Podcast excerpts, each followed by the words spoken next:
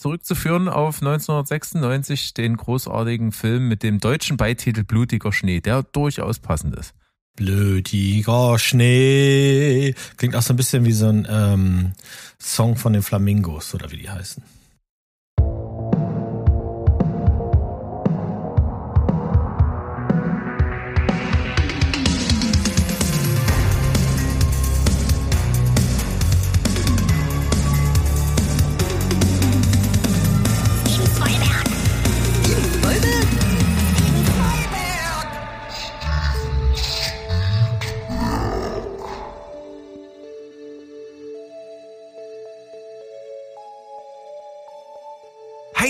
Da draußen, wir sind wieder beim Steven Speedberg am Start, euren liebsten Film- und Serienpodcast aus dem wunderschönen Leipzig, sage ich jetzt trotzdem, auch wenn Mo dabei ist und ich mache das ganz schnell, weil es ist ja ein Speedberg, Ja, oder ich nicht? kam Mo? ja auch gerade angelaufen, das hat man ja vielleicht im Hintergrund gehört.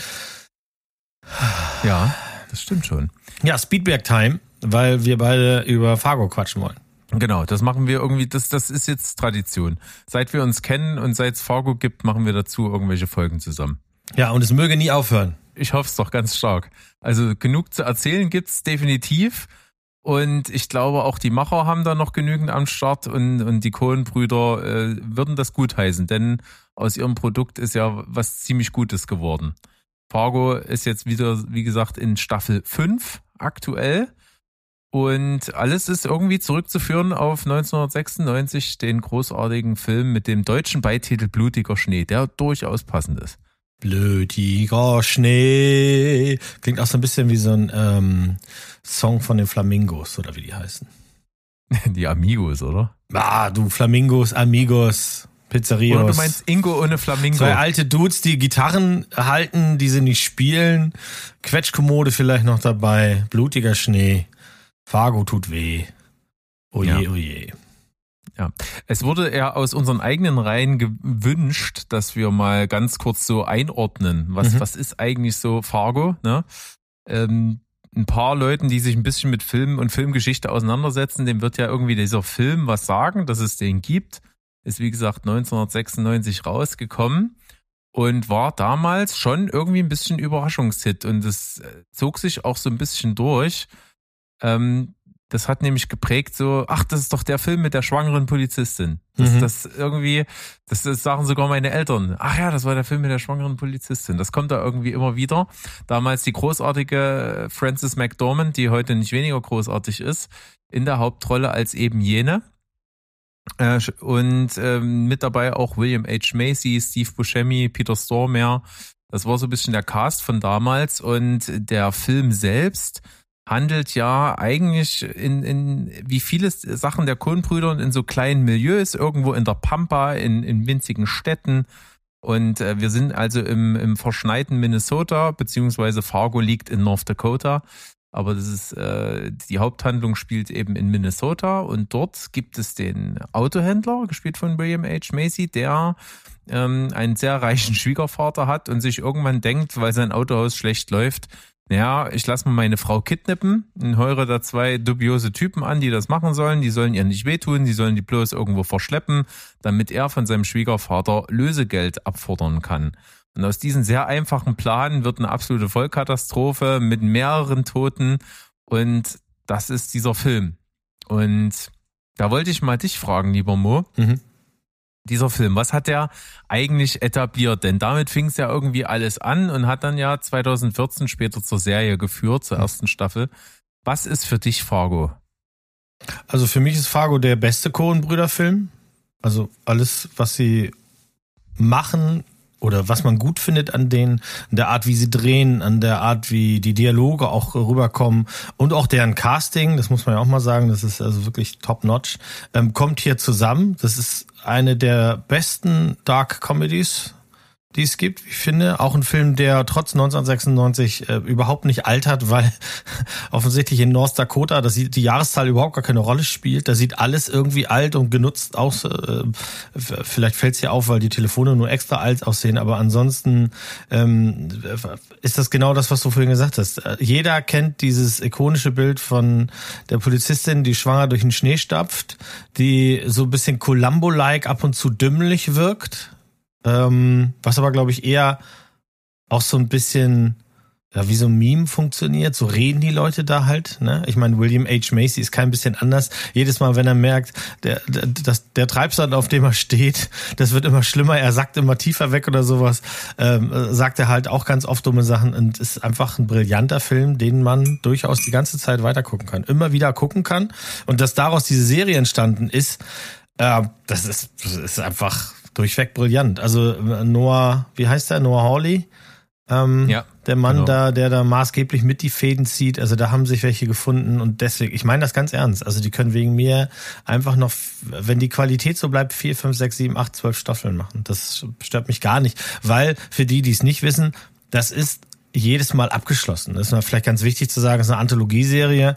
Ja, es gibt diese wunderschönen Easter Eggs. Dafür hat der Berg ganze Excel-Listen gefüllt. Höchstwahrscheinlich.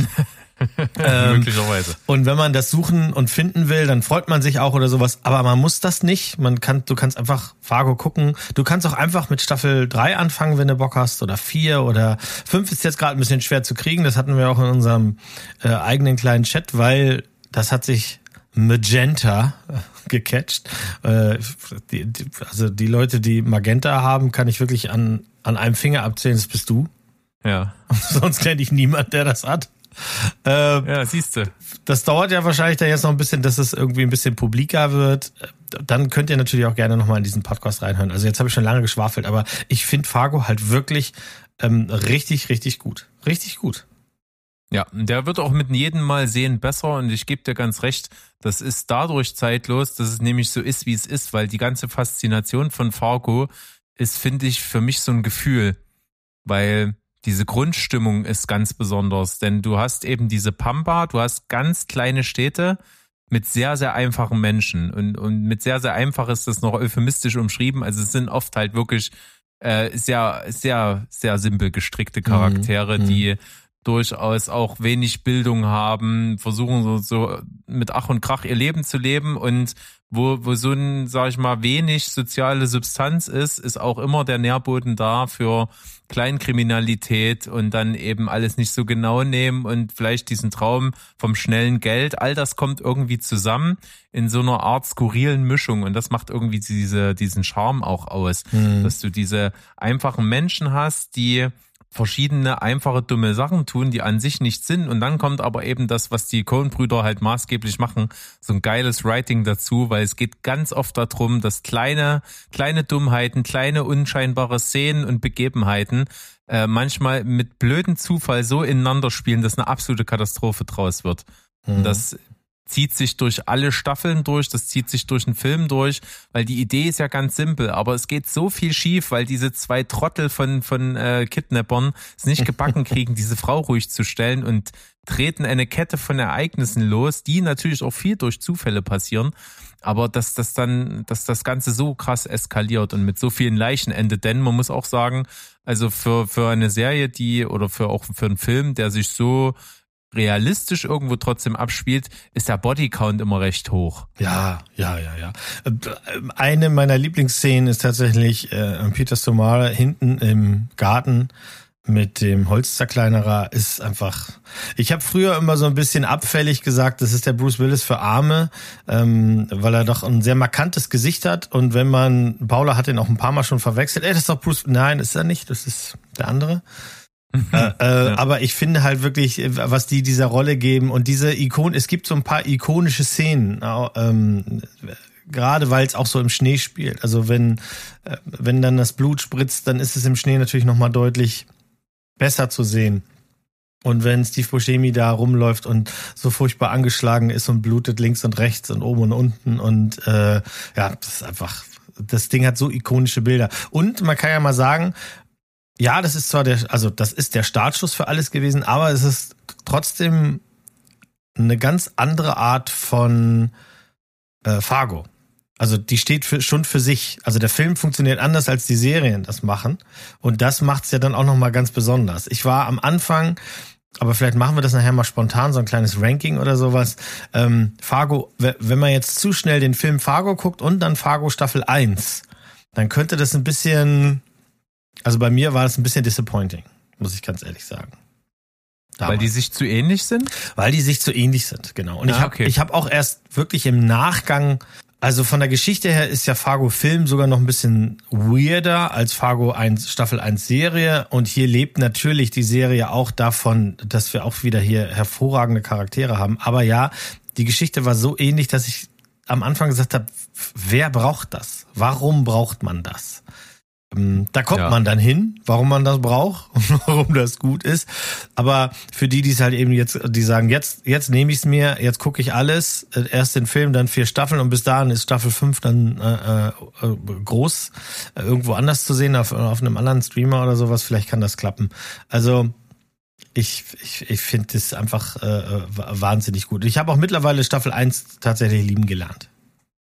Ja, also ich, ich liebe alle. Ich, ich war sofort hin und weg. Äh, ich, ich fand den Film immer, ich habe den mal gesehen, das ist ganz, ganz lange her und fand den gut, aber nicht so, dass das bei mir einen Wahnsinnsstatus hatte. Mhm. Und dann habe ich den später nochmal gesehen, dann war ich äh, super begeistert und dann, ich glaube, das war so kurz bevor die Serie angefangen hat und dann habe ich die Serie gesehen und das und dann das war der Moment, wo ich festgestellt habe, ah, okay, ähm, das ist meine Lieblingsserie. Das ist wirklich von allen Serien, mhm. die ich gesehen habe, die, die ich am besten finde, weil die zum einen natürlich unglaublich gut produziert und, und, und inszeniert ist. Also das ist nicht nur, dass es Kunst ist, sondern es ist eben auch, also es, ist, es sind coole Stories, cool erzählt, mit, mit schönen, düsteren, schwarzen Humor und es ist dazu noch Kunst, sagen wir es mal so rum. Mhm. Weil es ist mhm. wirklich, äh, bildkompositorisch ist es manchmal krass. Es ist symbolisch manchmal total heftig, was, was die sich einfallen lassen. Die Figurenkonstellationen sind gut und du merkst hier auch, das ist ein ganz anderes Level von Writing. Weil es sind ja nicht die großen Gesten und nicht die großen komplexen Geschichten, sondern kleine, einfache Begebenheiten werden so zusammenhängend erzählt, dass das auf einmal total interessant wird und irgendwie dir so ein Gefühl vermittelt, wie, wie keine andere Erzählweise von anderen Sachen dir das können. Mhm. Das finde ich so faszinierend daran. Aber um das mal einzuordnen, also der Film, der spielt ja 1987 und die erste Staffel ist nochmal deutlich später. Also die ist 2006, aber Handlungen aus dem Film haben äh, einen Einfluss auf die Sachen, die in Staffel 1 passieren. Denn ähm, so viel darf man ja verraten, in Staffel im, im Film wird ein Geldkoffer vergraben an einer, an einer Straße im Schnee und äh, in der Handlung des, der Staffel 1 wird äh, viele Jahre bevor die Handlung einsetzt, dieser Koffer von jemandem gefunden und dessen ganzer Reichtum und Erfolg baut auf diesen Fund des Geldkoffers auf. So ist so die Verbindung zwischen den Staffeln. Aber die, das Setting ist das ähnliche. In Staffel 1 eben ja auch wahnsinnig gut besetzt, wie du schon gesagt hast, mit Martin Freeman und Billy Bob Thornton. Alison Tolman äh, in der weiblichen Hauptrolle spielt auch hier wieder eine Polizistin. Ähm, die knüpft also mehr oder weniger genau an dieses Universum an. Bevor wir dann in Staffel 2 zurückgehen in der Zeit, also da haben wir Charaktere, die wir in Staffel 1 haben, ähm, quasi die Eltern von denen oder in jüngere Versionen äh, im Jahr 1979. Die Staffel ist mit Kirsten Dunst, Patrick Wilson und Jesse Plemons unter anderem und äh, Gene Smart. Äh, die geht also so ein bisschen in der Zeit zurück, bevor wir dann in Staffel 10, äh, in Staffel 10, hm? in, Staffel, in Staffel 3 2010, ähm, dann wieder ein bisschen in die Zukunft gehen, nämlich ins Jahr 2010. Ähm, da haben wir Ewan McGregor in der Doppelrolle, Mary Elizabeth Winstead und als Antagonisten haben wir einen unglaublichen David Hewlett, einen der besten Antagonistenrollen, die es je irgendwo gab. Also schon alleine die Zähne, die verursachen Albträume von ihm. Das ist, das ist ganz groß. Und äh, in, am weitesten in der Zeit zurückreisen wir in Staffel 4, nämlich da sind wir im Jahr 1950. Ja. Da geht's also dann so um, um dieses typische Gangster-Ding mit Mafia und allem drum und dran, so hin und her. Chris Rock da in der Hauptrolle, Jason Schwartzman mit dabei, Ben Wishaw, Jesse Buckley, Timothy Oliphant. Also das ist so ein bisschen erstmal der zeitliche Verlauf. Und ähm, bevor wir dann jetzt gleich zu Staffel 5 kommen. Aber wie ist es bei dir, staffelmäßig? Du hast ja das Ranking angesprochen. Wir können, wollen wir es jetzt äh, machen oder wollen wir es? Äh wir teasen es, wir teasen es an. Wir machen gleich ein Ranking, aber lass uns erstmal in die neue Staffel gehen, in der wir die ähm, äh, Juno Temple in einer Leading Role sehen und Jennifer Jason Lee, also eine eine stark, starke Frauen-Fargo-Folge. Ja was ich gleich sagen musste, Folge 1, keine Ahnung, acht Minuten oder neun Minuten drin und ich sitze da mit breitem Grinsen auf dem Sofa, weil ich weiß, auch diese Staffel wird wieder grandios. Ja, das stimmt. Also vor allen Dingen diese, diese erste Folge dann hinten raus hat genau mhm. das, was ich das Fargo-Gefühl nenne, gemacht. Denn ähm, man muss auch dazu sagen, ich bin ja bekanntermaßen kein großer Verfechter von, von Filmmusik oder äh, Serienmusiken, aber hier bei Fargo äh, spielt für mich die Musik echt eine große Rolle. Jeff Russo hat das dann echt geil hingekriegt, da äh, super gute und ikonische Musik zuzumachen. Ist ja nicht so ganz einfach, äh, da äh, Carter Burwell zu beerben, der ja so Haus- und Hofmusiker ist bei den Cohen-Brüdern. Mhm. Aber der schafft das, dieses Gefühl super einzufangen und das, das Fargo-Theme in seinen verschiedensten musikalischen Varianten Varianten ist halt echt immer großartig. Und immer wenn das im Hintergrund kommt, weißt du, jetzt kommt die große Geste, die große Szene. Und das passiert in Folge 1. Hm. Äh, aber bevor wir da hinkommen, äh, was passiert eigentlich? Wir befinden uns hier in der Handlung im Jahr 2019 in Scandia. Das ist also auch dort in der Nähe von, von Fargo, irgendwo dort in, im mittleren Westen. Äh, wir befinden uns in der kalten Jahreszeit und wir sehen gleich am Anfang Juno Temple. Juno Temple hat eine kleine Familie, ja, eine Tochter und, und einem Ehemann und äh, ist ja die typische Mutti, die ihr Kind zur Schule fährt und so weiter und so fort, wirkt sehr, sehr fraulich, sehr, sehr bürgerlich und deswegen ist es so weird, dass die erste Folge damit anfängt, dass sie verhaftet wird. Da gibt's irgendwie, es wird auch, das ist auch das Geile, es wird ja auch nie erklärt. Ne? Nee, es gibt dort nee. so ein kleines Scharmützel bei irgendeiner so äh, Schulveranstaltung, wo alle irgendwie sich äh, dann gegenseitig äh, die, die sich raufen und, und schubsen und so und sie äh, verteidigt sich und tasert aus Versehen einen Polizisten, wird deswegen verhaftet.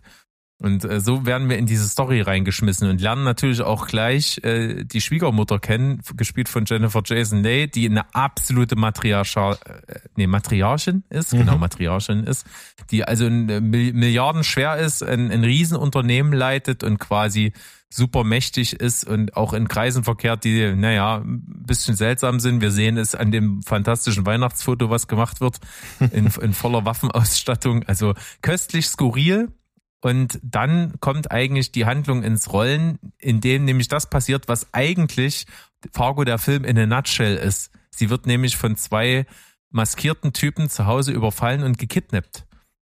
Und das äh, ist also alles sehr, sehr ähnlich wie im Film, aber hier dann doch ein bisschen anders, denn man konzentriert sich auf ihre starke Frauenrolle. Du hast es angesprochen, es ist schon irgendwie die feministischste Staffel von Fargo, wenn man es so sehen will, denn es wird viel aus ihrer Sicht erzählt und konzentriert sich auch sehr auf sie und sie wehrt sich halt wahnsinnig doll gegen diese Entführer, wird dann trotzdem mitgenommen und äh, es passiert auch das, was im Film passiert, nämlich äh, die zwei Entführer mit ihr im Kofferraum werden angehalten bei einer Polizeikontrolle und dann eskaliert das ganze Ding.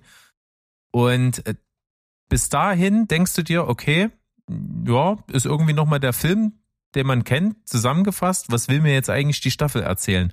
Und dann kommt es zum Fargo-Moment nämlich. Gibt einen Showdown in einer Tankstelle in der ersten Folge, wo, wo sie sich zurückzieht mit einem Polizisten und gegen diese Entführer kämpft, einen gleich niederstrecken kann. Und ähm, da, wo alles vorbei ist, wo, wo das Durchatmen ist, siehst du sie, du siehst in der Ferne schon die blau-roten Leuchten der, der Polizei, die sie also gleich retten werden. Und du denkst dir, okay, ja, die wird jetzt von der Polizei entgegengenommen, nach Hause gebracht, Fall erledigt. Und dann passiert das Schöne. Es wird ganz ruhig, die, die, die ganzen Hintergrundgeräusche gehen weg. Es setzt das ruhige Fargo-Theme ein und sie guckt leer irgendwo in die Gegend und erinnert sich an irgendwas und wir wissen nicht was. Aber irgendwie ist in, hinter ihr eine Vergangenheit und die Polizei trifft ein und sie ist weg. Und in der nächsten Szene sehen wir, wie sie zu Hause Pfannkuchen macht in der Küche. Mhm. Und wir wissen, okay, die Staffel erzählt uns jetzt, was steckt hinter dieser Figur. Was, die muss ja einiges an Vergangenheit haben, was sie dazu gebracht hat, sich nicht von der Polizei retten zu lassen, sondern einfach nach Hause zu fahren. Und das ist das Schöne. In diesem Moment realisierst du das und das tut sich so eine ganze Welt in deinem Kopf auf und du denkst ja, ah, okay, ich bin gespannt, wo das alles hinführt. Ja, und wir haben auch hier gleich von Anfang an also gleich dieses, das Fargo-Gefühl bei mir ist ja auch immer, wenn es eben skurril einfach losgeht, ohne langes Geplänkel. Und das ist ja das, was du auch sagtest, dieses äh, Schoolboard-Meeting, PTA-Meeting, was auch immer das da war. Irgendwie war die Idee, wir treffen uns hier und wir besprechen eine Veranstaltung, die wir gemeinsam planen und äh, wir sind direkt drinne. Action ist direkt da. Wir sehen auch sofort, um wen wir uns hier zu kümmern haben. Ne? Also die Kamera fängt das ja super ein, auch mit diesen Slow-Motion-Effekten und so. Und später dann parallel das Ende da an der an der Tankstelle ist halt einfach ähm, super spannend, weil noch wissen wir ja gar nicht, klar, ich meine, wir wissen aus der Werbung, dass jetzt äh, äh, Juno Temple in ihrer Rolle als Dot da nichts passieren wird, aber trotzdem, du weißt bei Fargo ja nicht, wer bleibt links und rechts liegen. Ja, wer, wer fällt runter? Wer, wer geht drauf? Da ist ja auch, äh, im Grunde ist ja nie einer sicher. Das ist, das macht's ja auch noch so schön, ne? Ja. Ein toller Auftakt und ich, ich sag mal so, die ganze Geschichte, die erzählt wird, die die konzentriert sich echt auf ihren ganzen Leidensweg, den sie in der Vergangenheit durchmachen musste. Und es wird ja ganz oft auch mit diesem Motiv gespielt, äh, mit der, der Löwin. Also im, mhm. ich glaube, im Original wird immer Tiger gesagt, ne? Mhm. Nicht, nicht, nicht genau. Lion, sondern Tiger. obwohl sie ja Dorothy Lion heißt, witzigerweise. Aber darum geht's die ganze Zeit und um sie als Individuum, sie als unabhängige, selbstständige Frau, die, die das sein kann und trotzdem ein Familienleben führen kann und äh, dass sich das wahrscheinlich sehr hart erarbeiten musste, um da hinzukommen. Und das macht viel auf. Und wir haben ja auch schon dann als einen der Kidnapper äh, die, den, den nächsten skurrilen, eiskalten, professionellen Killer der Cohen-Brüder, der absolut in die Annalen eingehen wird von dem, was die so an, an, an Killern geschaffen haben. Denn mhm. der erinnert extrem an Anton Chigor, gespielt von Javier Bardem aus No Country for Old Men. Wir haben äh, Ola Munk, Mhm. Ja, äh, wird meistens Old, Old Munch genannt, weil niemand den Namen so richtig aussprechen kann. Ja, genau. Das ist mal, das ist mal eine Type. Also das ist ein Kunde vorm Herrn. Also da habe ich auch wirklich gesagt, nach all den Staffeln und nach all dem, was wir äh, auch in anderen Filmen ja schon gesehen haben, also auch Tarantino hat ja auch ein Händchen für skurrile Charakter und andere Filmemacher auch.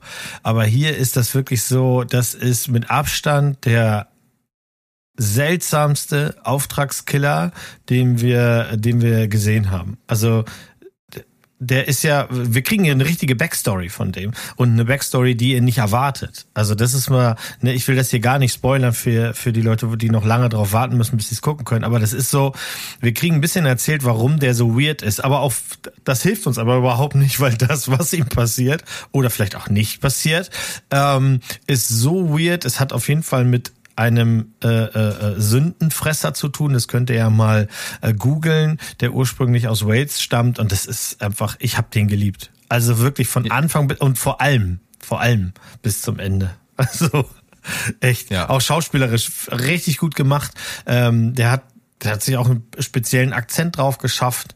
Ähm, Im Original ist, ist das einfach, äh, das, das klingt so geil, wenn der redet. Du willst die ganze Zeit, dass der erzählt. Und ähm, aber es ist im Original auch nicht ganz einfach zu verstehen. Da muss man schon wirklich, Paula musste ab und zu mal einen Untertitel anschalten, weil er hat auch eine sehr ausgedrückte, eine ausgewählte ähm, äh, Sprach, Sprache, ne? Ja, und das kommt natürlich auch nicht von ungefähr, so äh, ungefähr, sondern man erfährt das also auch in so ein in so einem kleinen Einschnitt, das, das machen die Coen-Brüder ja auch gerne, dass die einfach mal so, so scheinbar random irgendwie so 500 Jahre mal in der Zeit zurückgehen mhm. und irgendeine Begebenheit zeigen. Und das mhm. finde ich so geil. Also das, das hat manchmal so tiefe Bedeutung für das, was du dann in den Folgen siehst. Generell ist es ja auch so, wir haben schon öfter mal drüber gesprochen. Eigentlich müssten wir, wenn wir die Zeit hätten, müssten wir einen Fargo-Podcast machen. Du könntest jede Episode auseinandernehmen. Da steckt äh, immer viel Geschichte auch drin.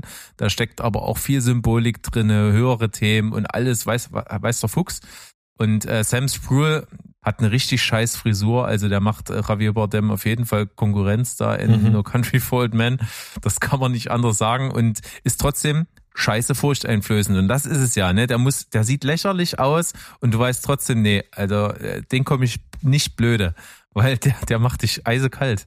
Da ja. hast du gar keine Wahl mehr. Ja, lass mal noch ein bisschen ganz kurz in die Geschichte gehen, nur weil das ist schon so ein bisschen, das ist das aktuellste Thema.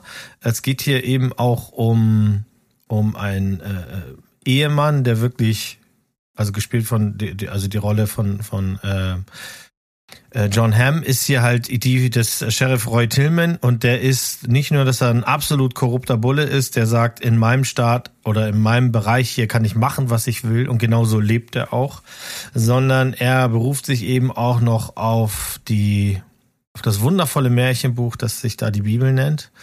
Und erlaubt sich dadurch so das ein oder andere Gewaltstück gegen seine Frau und seine Kinder. Und es schwebt die ganze Zeit eben ein bisschen dieser Missbrauchscharakter hin bis zu dem Zeitpunkt, wo wir wirklich sehen, was er für ein Arschloch ist. Also Leute, die da getriggert sind, ganz kurz, Missbrauch, ja, aber glaubt mir, dafür bezahlt er. Also das, ja. äh, da, da, der kommt nicht einfach so davon. Ähm, John Hamm in der Rolle, Everybody's Darling, war, war der nicht mal irgendwann Sexiest Man Alive während seiner Mad Men, äh, äh, ja, während der Serie Mad Men, wo er ja ganz vorne mit dabei war. Also hier wirklich ein richtig, richtig harter Kontrast. Und ich hatte ihn ja erst vor kurzem in ähm, den Film äh, Maggie Moores, da war er ja auch der Sheriff. Und die beiden tragen dieselben Klamotten, aber könnten unterschiedlicher nicht sein. Also wirklich, er ist hier in jeder Sekunde so widerlich, dass man dem die ganze Zeit irgendwie mit dem Cowboy-Stiefel die Fresse einhauen will. Absolut. Und äh, das macht total Sinn, denn wir haben ja auf der anderen Seite die, die von Jennifer Jason Leigh gespielte äh, Matriarchin, die dieses Unternehmen leitet. Und die ist ja wirklich äh, total selbstbewusst, total ähm, hat alle Fäden in der Hand, ist auch auf ihre Art eiskalt, hat trotzdem aber auch so diese Sympathie, die sie irgendwann für ihre Schwiegertochter, die sie eigentlich nicht so leiden kann, äh, die sie entwickelt. Und ähm, das, das funktioniert ja als Kontrast so genial, mhm. dass sie auf der einen Seite steht und dieses moderne feministische Frauenbild verkörpert und er wirklich dieses absolut altmodische ähm, ja Patriarchending dort äh, in seinem Staat mit seinen Regeln und irgendwie am besten noch auf der Bibel und ja auch äh, wirklich muss man sagen äh, religiös äh, unterstrichen und religiös geführt. Er, er pickt sich raus. Das ist ja oft so bei den Damen und Herren. Ähm, die picken sich halt raus, was sie für sich für richtig erachten und das, was sie eigentlich nicht dürften, klauen zum Beispiel oder Leute umbringen, äh, das äh, verliert dann, das hat dann nicht so die richtige Wichtigkeit. Also diese ganze Staffel ist gepickt davon, aber es bleibt trotzdem auch eine richtig gute Journey. Das ist ja so ein, so ein äh, Ding. Da sehen wir eine Frau, die, ich meine, Juno Temple ist jetzt kein Charakter, wo man sagt, ey, die ist zweieinhalb Meter groß und die kann sich durchbeißen, sondern die wirkt eher klein und zierlich. Und sie ist auch eine ganz liebe, liebende Mutter und hat auch einen Mann, der eher so ein bisschen, äh, ja, simpel ist. Und das Ganze entwickelt sich natürlich im Laufe dieser Serie, wie wir es ja, wie wir es ja lieben und die anderen auch Leute wahrscheinlich auch erwarten, zu einem absoluten Chaos. Nichts am, Grund, am Ende so, wie es ist. Ein, zwei Wendungen sind schon mittlerweile so ein bisschen, ähm, also man konnte schon sehen, dass hinter dem Charakter dort noch ein bisschen was steckt, ne? Ja. Ähm, aber wirklich alle Charaktere, auch der, äh, der, der Typ, der den Anwalt spielt, den Namen habe ich nicht jetzt gerade am Start. Äh, doch, äh, Dave Foley, der Danish Graves spielt als den, das ist der Haus- und Hofanwalt von der äh, Lorraine Lyon, der Charakter von Jennifer Jason Lee. Ich fand den richtig gut. Also so, so eine Art Anwalt will man haben, der einfach so, äh, äh weißt du, der kommt, zieht, zückt seine Karte und sagt, ab jetzt mache ich dir das Leben einfach mal zur Hölle oder so. Also äh, fand ich super. Auch, wie gesagt, die, die, die ganze Szenerie spielt sowohl mitten im Nichts, dann kommt dieses Ranch-Leben dazu. Äh, wir haben hier auch Joe Curie von äh, Stranger Things. Seine oh, Rolle. Über den wollte ich reden, der ist ja so brillant. Der, also, der ist ja wirklich, wirklich, so geil. Ja, ja, ja, ja. Also. Ja. Wir, ne, wir kennen ihn als Steve the Hare Harrington aus Stranger Things. Und der spielt ja den etwas, naja, ungeliebten Sohn des Sheriffs, ja. äh, gespielt von Jen Ham, äh, mit dem Namen Ganz Gate. tragischer Charakter eigentlich. Also er, ja, ne, mit dem Namen Gator. Ja. Und der ist quasi der Hilfs-Sheriff und versucht sich halt immer zu profilieren und macht überall auf dicke Hose und auch immer ein bisschen mehr, als ihm gut tut und als er vertragen kann. Und äh, der kriegt auch also eine richtig tragische Geschichte, macht aber da einen wirklich guten Job und hat auch vor allen Dingen äh, einen kleinen, kleinen Stranger Things Moment, denn wir haben hier so eine Aktion, die zu Halloween stattfindet, wo quasi wo quasi die Hauptdarstellerin ähm, ihr Haus so ein bisschen Kevin allein zu Hause mäßig präpariert und er dann mit so ein paar anderen Deppen versucht, äh, sie nochmal zu kidnappen. Und da gibt's echt äh, schöne Momente. Das ganze Lichtsetup in diesem Halloween-Haus, äh, schreit irgendwie alles nach Stranger Things und dann kriegt er auch noch so einen, so einen nägelbespickten Baseballschläger in der Hand, wie wir es auch aus Stranger Things kennen. Also da gibt's schon so ein paar coole Anleihen, ohne dass es jetzt irgendwie aufgesetzt wirkt, sondern er kriegt so seine Momente und ich muss auch echt sagen, der hat sich wirklich gut in der Rolle ähm, entwickeln können. Er hat auch eine As Aspekte von sich gezeigt, die man in, aus, aus Stranger Things jetzt nicht so erwartet hätte. Also da bin ich sehr überrascht gewesen, dass er das so geil macht. Hm. Ich auch, ich auch. Also es soll ja ein Speedback bleiben, da müssen wir ein bisschen jetzt den Zahn anziehen und deswegen frage ich dich mal so direkt. Das ist jetzt Staffel 5, du hast alle gesehen und du hast den Film geguckt. Ja, machen wir mal deine, deine, wir, wir zählen jetzt mal den Film dazu, das heißt, es gibt sechs Einträge in der, in der Fargo-Geschichte. Ähm, mach mir doch mal, sag mir mal, was ist denn bei dir auf Platz 6?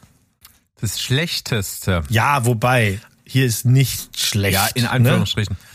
Also, was mich am wenigsten gecatcht hat, wo ich einfach auch Anlaufschwierigkeiten hatte, war Staffel 4. Ja, das ist ähm, ja hm, zu erwarten gewesen.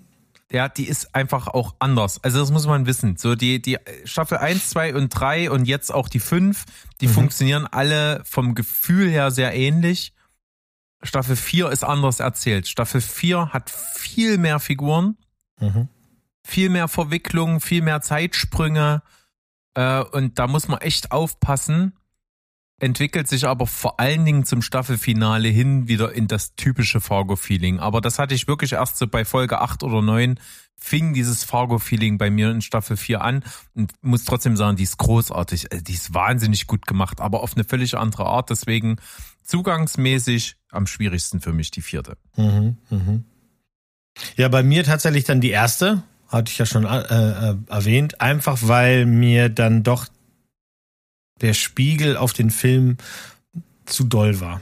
Und das ist auch die, wenn ich jetzt einen Rewatch mache oder sowas, dann denke ich mir immer, na, die kannst du auch auslassen. Weil ich habe den Film auch so oft gesehen, dass ich dann denke, so mit der, mit der Serie, die habe ich auch schon zweimal gesehen, das habe ich jetzt alles abgearbeitet, da kann man eine Pause rein und das Gefühl habe ich bei den anderen nicht. Also ich zum Beispiel bin wirklich ein großer Freund der vierten Staffel, weil sie eben sich da traut, was anderes zu machen und ja, auch nach hinten raus dann wieder Fargo wird und uns natürlich auch wieder ein paar Charaktere quasi zeigt in anderen Varianten, äh, die wir später dann nochmal die später nochmal sehr wichtig sind. Deswegen mochte ich das sehr gerne. Ist die Staffel, die am weitesten zurückgeht, ne? 1950, glaube ich. Und ja, hat so genau. ein bisschen Mafia Dings. Und das ist ja meins, weißt du ja. Ja, das stimmt. Da, da kommt der Mo raus. Ja. Ansonsten, wie die, wie die Sachen dazwischen liegen, könnte ich dir nicht sagen. Platz ein, um Platz eins streiten sich bei mir Staffel zwei und drei. Mhm, mhm. Ich weiß, Platz äh, Staffel zwei hat mich damals äh, wirklich gekriegt, weil diese diese Familie auf dies, auch auf dieser Ranch, die fand ich alle so großartig. Diese, das waren ja so Hillbillies. Mhm. Die hatten aber Leute dabei, die eben nicht ganz so minder bemittelt waren. Und diese Kombination war Sprengstoff. Also du hattest da so, so kluge Köpfe dabei und dann solche absolut unberechenbaren Typen. Mhm. Und äh, Staffel 2 hat ja auch so ein unglaubliches Blutbad. Also da, der Bodycount in Staffel 2 ist ja Wahnsinn. Und ich weiß, das hat mich damals richtig weggeblasen.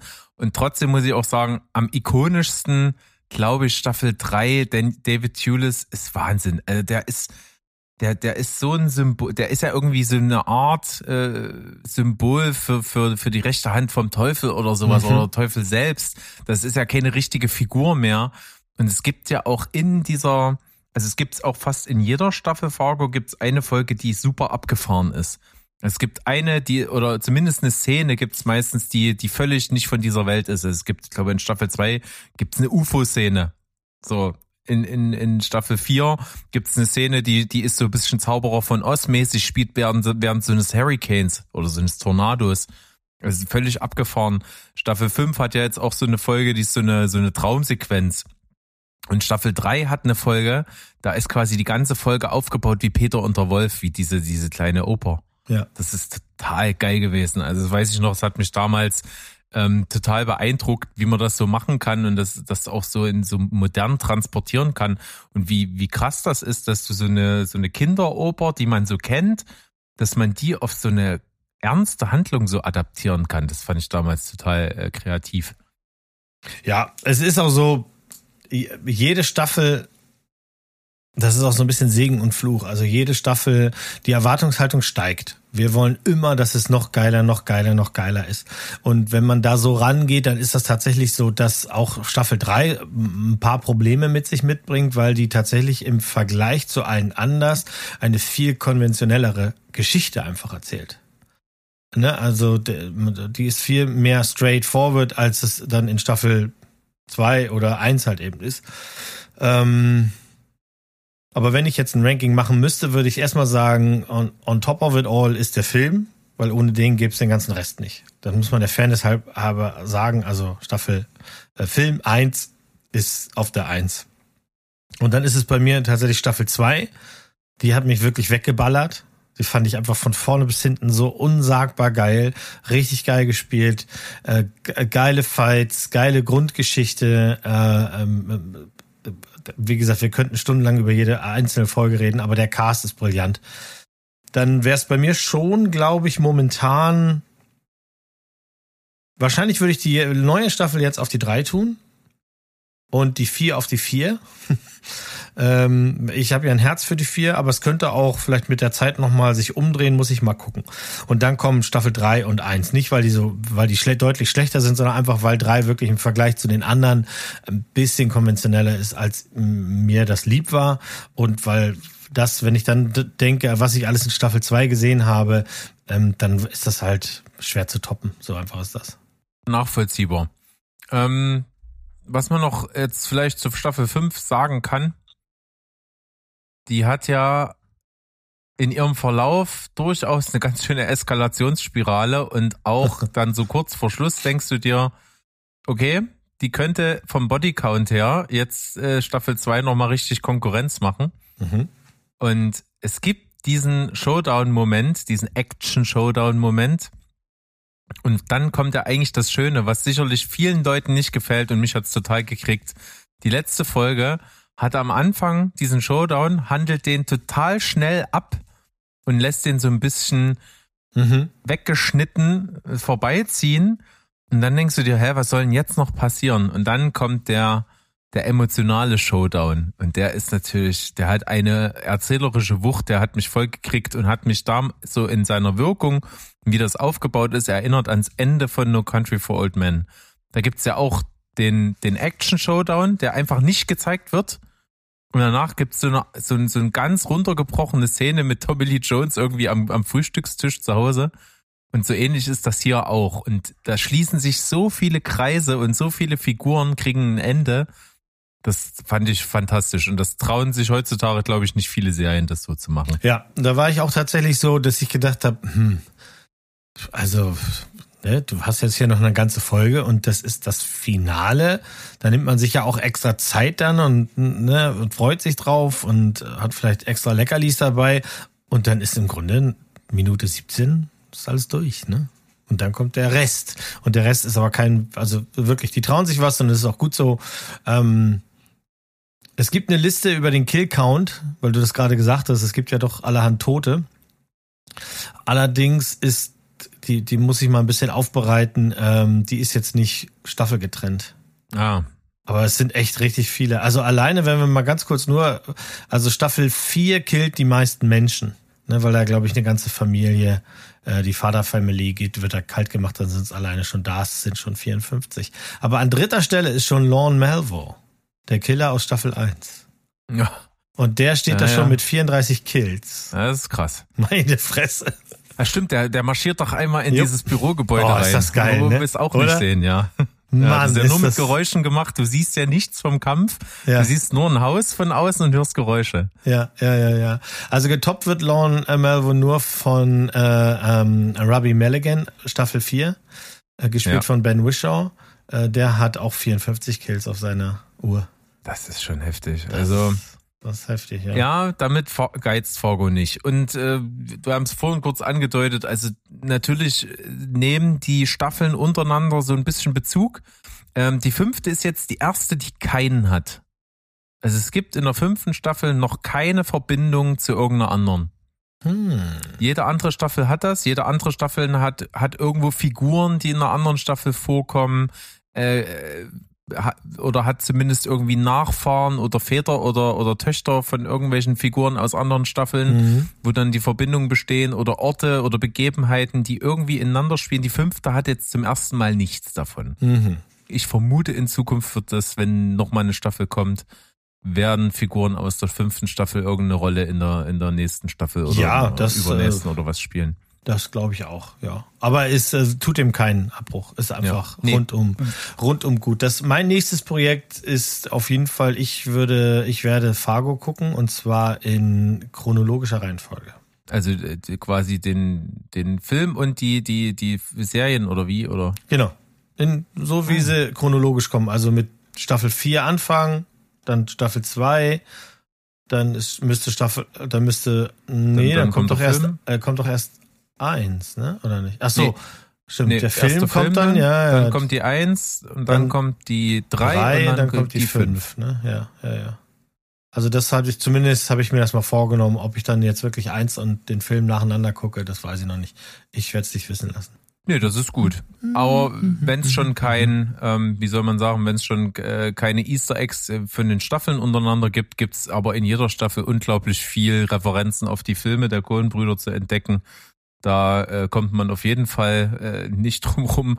Äh, ich glaube, Staffel 4 war da Wahnsinn. Ich glaube, da hast du fast, fast jeden Film der Kohlenbrüder irgendwie drinne referenziert gehabt. Das war schon krass. Ja.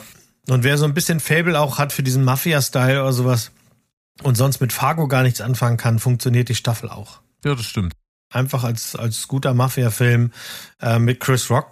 Ich finde, also sein, ich, seine Rolle fand ich wirklich gut. Ich habe hab ihm das alles abgenommen. Ja, ich mochte das auch. Also es hat alles funktioniert und äh, kam auch gut rüber. Und ich habe ja dann damals, nachdem ich so äh, den Anfang ein bisschen schwierig fand, haben wir beide ja auch beim Telestammtisch damals noch drüber gesprochen, über Staffel 4, das habe ich mir auch nochmal angehört. Und äh, da war es so, da habe ich dann, nachdem an, ja. ich durch war, nochmal die erste Folge geschaut und war sofort mehr drin, weil das stößt dich schon in Folge Staffel 4 ein bisschen vor den Kopf. Du kriegst in der ersten Folge wahnsinnig viel erzählt.